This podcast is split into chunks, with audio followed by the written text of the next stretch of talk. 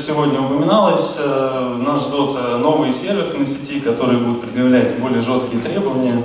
Ну, как правило, упоминается прежде всего это увеличение трафика и э, задержка. Если с увеличением трафика более-менее все понятно, то есть ставите новые модули, более мощные устройства, вендоры на данный момент, они, в общем-то, на мой взгляд, опережают немножко требования рынка в принципе, готовы предоставить более мощные устройства, чем того требуется на сегодняшний день, то с задержкой не все так однозначно. А, в принципе, я думаю, всем понятно, для чего нужно задержку уменьшать. Да? Новые сервисы, они, во-первых, без этого работать не будут, во-вторых, даже те сервисы, которые есть, они очень э, благостно реагируют на уменьшение задержки. То есть улучшается user experience и, в принципе, растет сам трафик которые генерируют деньги для операторов. А, поэтому вот э, хотел остановиться на вопросе задержки более подробно.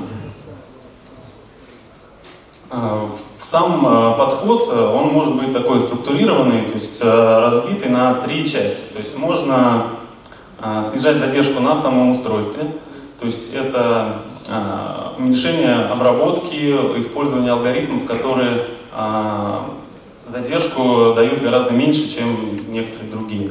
Вот. Можно улучшать показатели на уровне подсети, и можно оптимизировать задержку на уровне вообще всей сети в целом.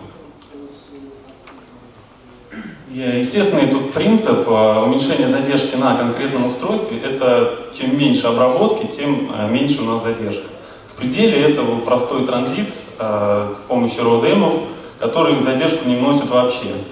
А в следующем э, по э, величине задержки идет обработка OTM. Она тоже вносит очень небольшую задержку. Ну и дальше идет пакетная обработка, а, в которой тоже есть ряд технологий, которые позволяют улучшить показатели на конкретное устройство. А, на уровне а, под сети, а, вот все, наверное, знают и, наверное, уже даже многие используют а, такую технологию, как когерентная сеть. В принципе, это довольно такая известная вещь, и очень многие операторы уже реализовали ее, поэтому на ней подробно останавливаться не будем. Также, естественно, снижение расстояния, но тоже влечет снижение задержки. Это такие базовые всем известные вещи. Однако не все знают про влияние на задержку такой технологии, как FEC. Э, фек – это коррекция ошибок, то есть э, передается дополнительная информация, избыточные данные, которые, с одной стороны, немножко э, ухудшают показатели по задержке, то есть приходится обрабатывать, обрабатывать больше данных, но, с другой стороны, они позволяют передавать сервис на более дальние расстояния. За счет этого мы отказываемся от промежуточных узлов и Таким образом э, снижаем задержку. То есть у нас не происходит обработка, мы используем RODM для того, чтобы проключать прямые лямбды. То есть э, вот на графике э, можно видеть, что есть физический лимит, то есть, собственно, передача по самому волокну, есть передача на короткие расстояния, она не требует использования фек. На более дальние уже можно включать режим коррекции ошибок, он уже будет более выгодным с точки зрения задержки. Плюс к этому ведущие вендоры позволяют э, использовать разные режимы FEC, э, соответственно, э, подбирать тот режим, который требуется для данного конкретного расстояния. И таким образом можно эту задержку оптимизировать.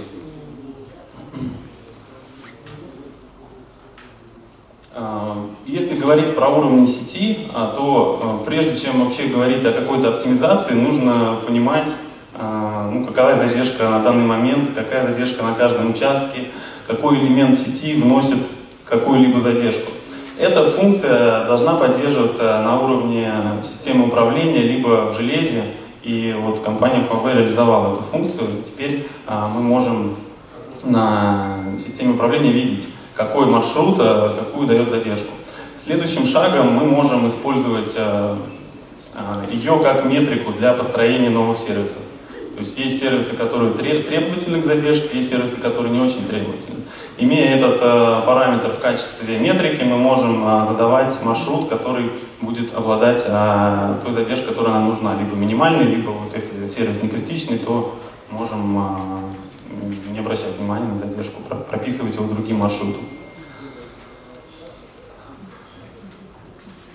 Э, как уже много говорилось, на э, круглом столе сеть сейчас видоизменяется.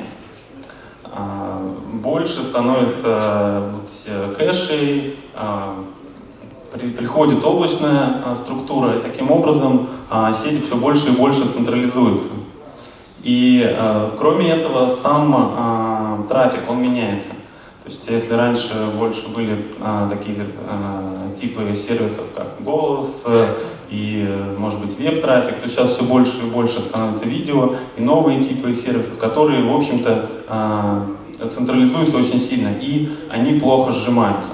То есть а, те сети, которые сейчас построены на IP-устройствах, они а, делались для того, чтобы было эффективно можно использовать сжатие трафика, его статистическую природу. А сейчас это сделать уже не получится, поскольку видео оно сжимается ну, плохо, да? то есть коэффициент вот этого сжатия он становится меньше. И поэтому у нас уже нету такой необходимости строить сети на пакетных устройствах. И есть такая тенденция, чтобы делать сети более плоскими чтобы приближать канальное оборудование уже к уровню доступа и организовывать более прямые каналы до дата-центров, где находятся те же самые CDN, AIX, либо облачные сервисы. Таким образом, показатель задержки можно очень серьезно улучшить, избавляясь от промежуточных э, перетранзитов, от э, обработки на устройствах, которые, в общем-то, ничего уже с трафиком не делают полезного. А, тот же самый принцип и применим а, к связи между дата-центрами. А, сейчас технологии шагнули вперед, и, в общем-то, наверное, не все операторы заметили, что появилась возможность организовать прямые каналы между дата-центрами. И как, вот, например, было замечено, что больше появился спрос на L2 сервисы, чем L3. Это позволяет, в общем-то, организовывать каналы между дата-центрами напрямую, не используя какую-то промежуточную обработку. И появление современных RODM плат и таких технологий, как ASON и SDN, они позволяют сделать этот трафик надежным и, и а, быстрым, да, то есть с маленькой, с минимальной задержкой, поскольку обработки на всем его протяжении ну, практически нет. То есть он от конца в конец идет прямым маршрутом.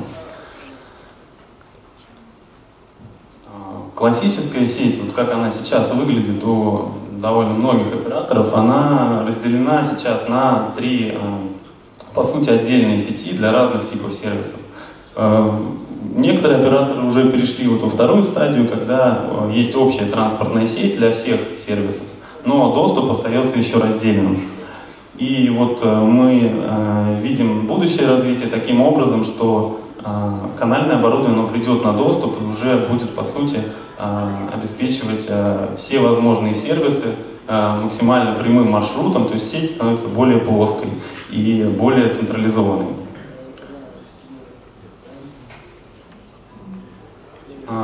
Компания Huawei разработала технологию, так называемый MS-OTN, то есть это мультисервисный OTN, это платформа, которая позволяет предоставлять все типы сервисов в оптимальном виде.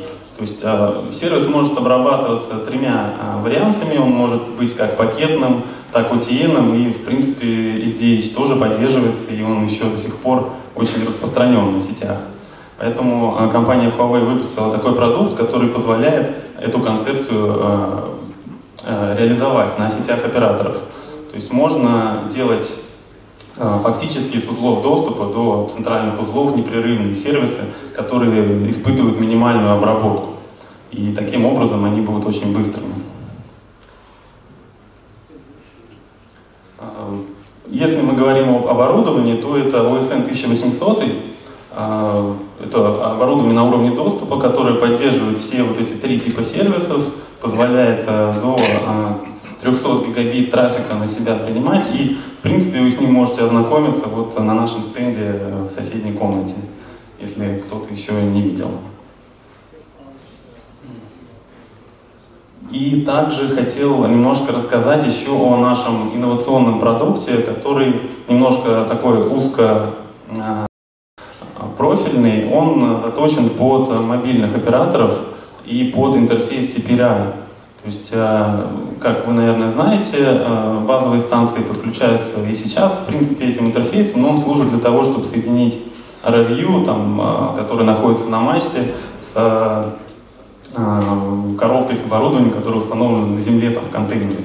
Но есть идея этот интерфейс чуть-чуть дальше продлить и э, централизовать э, сеть э, одним узлом, на котором будет находиться все BBU, ну, так называемый BBU Cloud.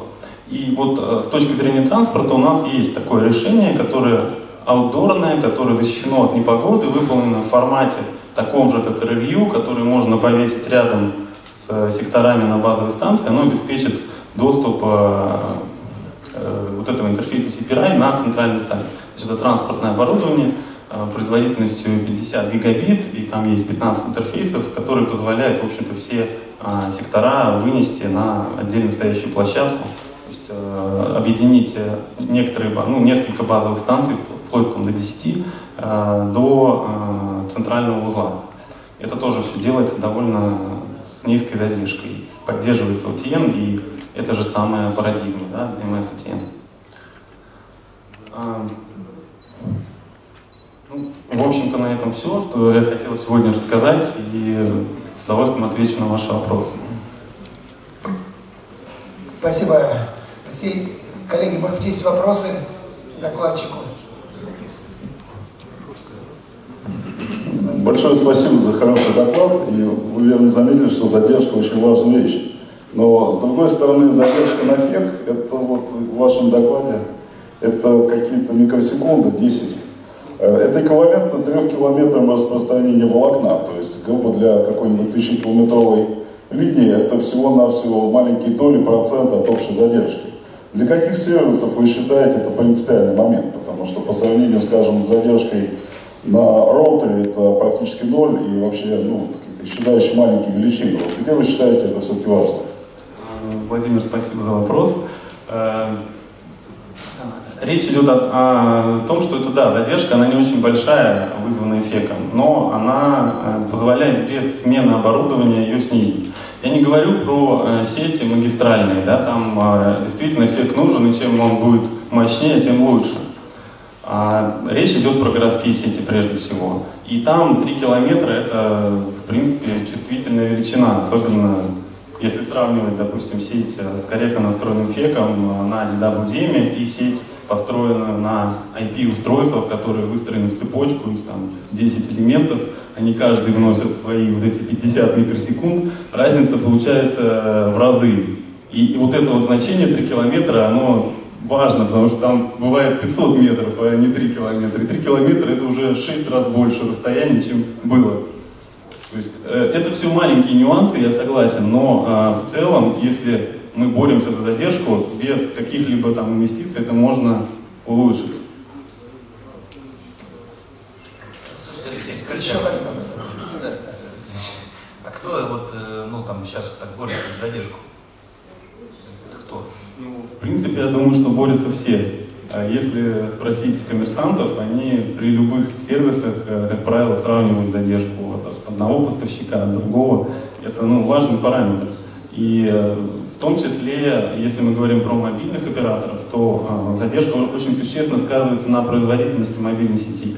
Потому что мобильная сеть построена таким образом, что трафик от абонента он идет на контроллеры, потом идет обратно, и там задержка тоже очень важна.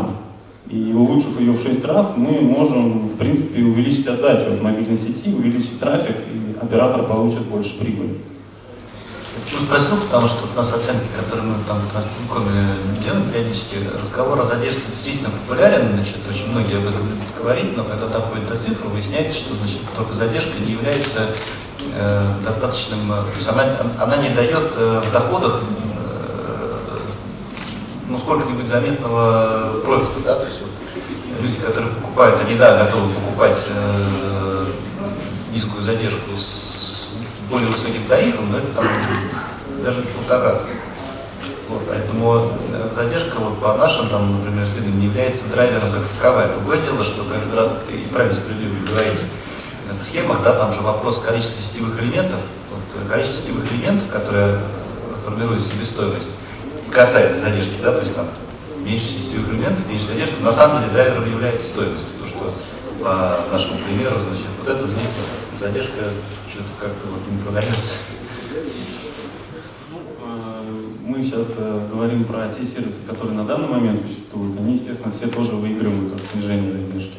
А будущие сервисы, для них это будет просто критично. Да? Вот, э, виртуальная реальность, если она будет запаздывать у вас на какие-то секунды, это ну, просто никому будет не нужно там, 4К телевидение и более, с большим разрешением, вы захотите переключать канал, он у вас будет переключаться минуту, там, допустим.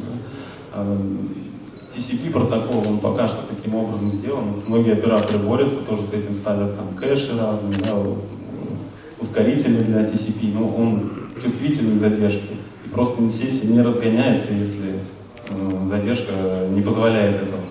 То есть э, операторы теряют трафик, который они могли бы продать, и оборудование позволяет его передать, но просто вот определенные условия не дают ему разогнаться. Это вот как один аспект. Или еще, извините, пожалуйста, добавлю, то есть здесь э, презентация, она, конечно, да, про задержку в большей части, но, но еще также немаловажен сам аспект а, того, что а, сети меняются, они становятся централизованными.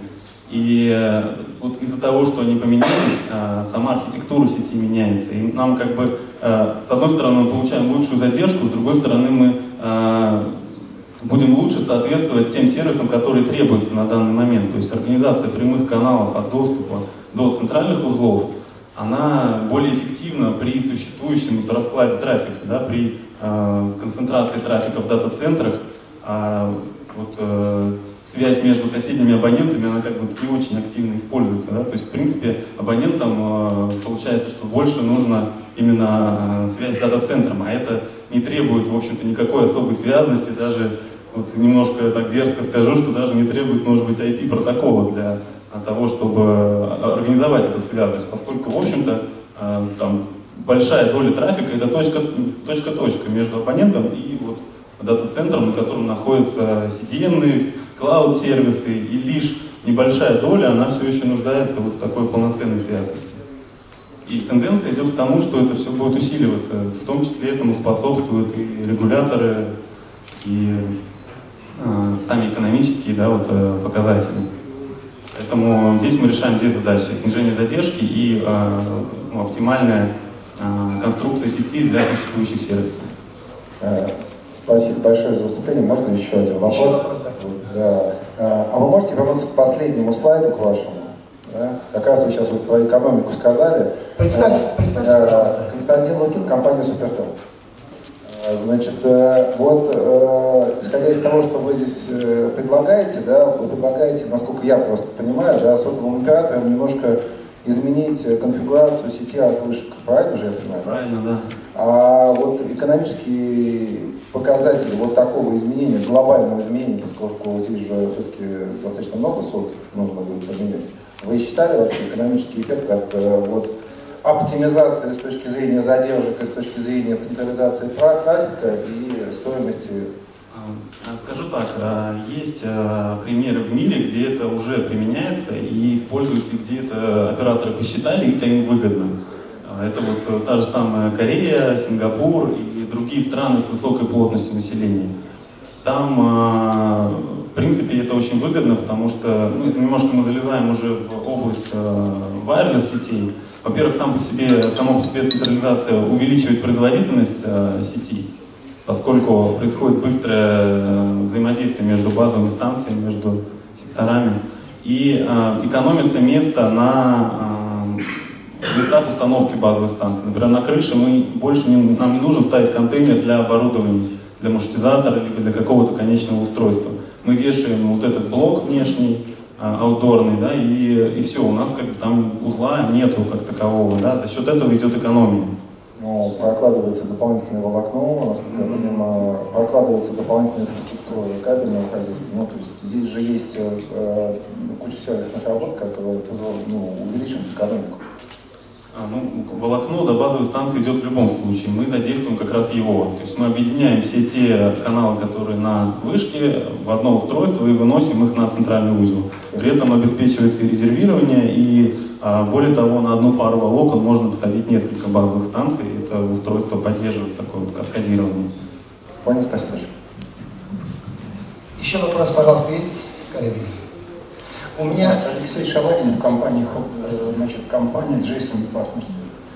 А, Значит, у меня вот, вот такой вопрос. В своей презентации вы рассматриваете только метросети, и, значит, только городские сети, или же транспортные, а, в том числе и транспортные.